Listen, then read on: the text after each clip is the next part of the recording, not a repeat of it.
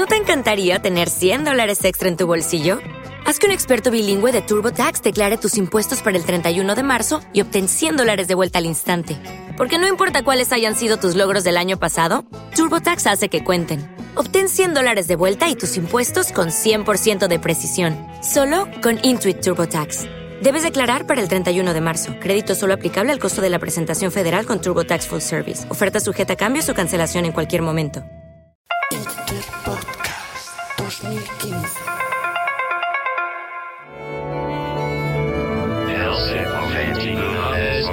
No, no, no, no, no, no. Corta. Este no es el siglo XXI soy.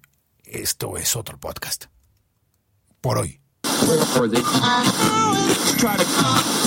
Este episodio es un poquito diferente a lo que están acostumbrados, porque es el episodio especial del intercambio podcastero. Es un episodio que a mí me tocó hacer y espero que también lo disfruten. Boom, sí, boom. Con mi diálogo y tu belleza se me hace irresistible, Boomchi.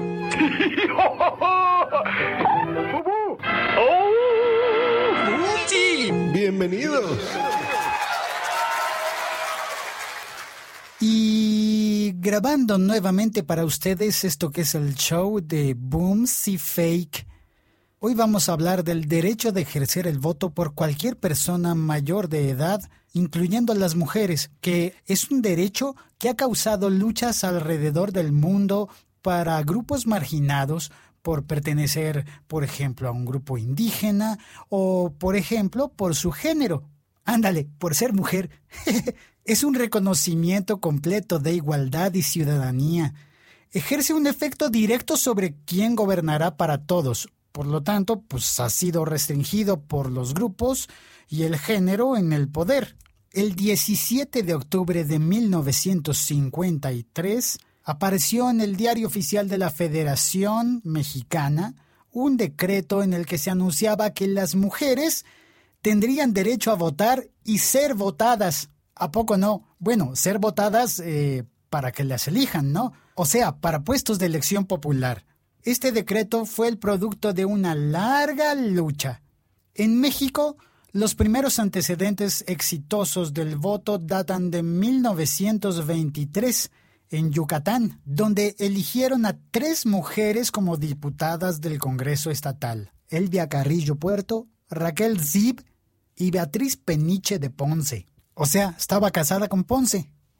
Además, Rosa Torre también fue electa para regidora en el ayuntamiento de Mérida. Sin embargo, cuando el gobernador Felipe Carrillo Puerto, que era familiar de Elvia, murió asesinado en 1924, las cuatro mujeres tuvieron, pues, órale, que dejar sus puestos.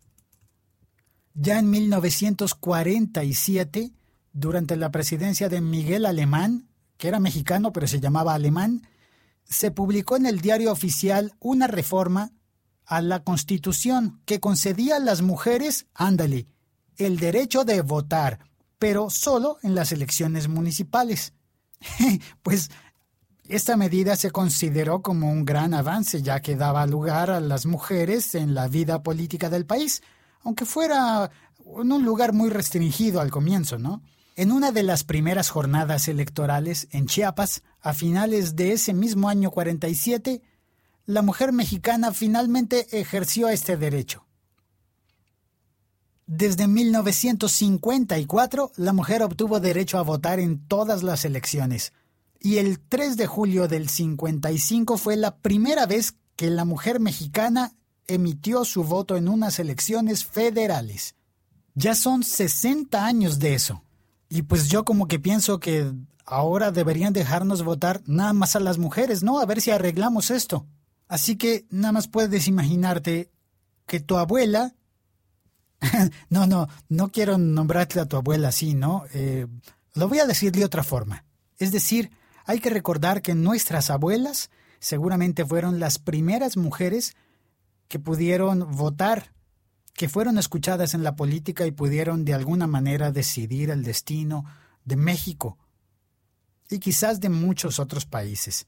Por ejemplo, ¿sabías que en Suiza hasta 1971 concedieron el voto a las mujeres? Claro, en Estados Unidos fue en 1920, pero en Arabia Saudita recién fue en el 2011. Bueno, Ahora sí me despido y les mando un beso totototote.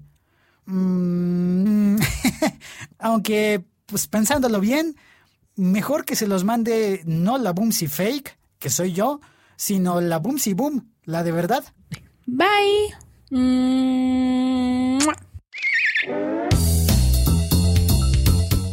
Ah, ah, y pues si hacen elecciones de cuál fue el mejor episodio del intercambio podcastero, pues voten por una mujer, ¿no? Voten por mí, por Boomsy Fake. Este fue otro maravilloso episodio de Boomsy Boom. ¡Qué buen truco usaste, Bubú! ¡Adiós, Bubú! Recuerda que puedes ponerte en contacto con ella en Twitter en arroba Boomsy Boom Dile al guardabosque que me mande mi correspondencia al zoológico de Tailandia. en su correo electrónico besos arroba boomsyboom.com.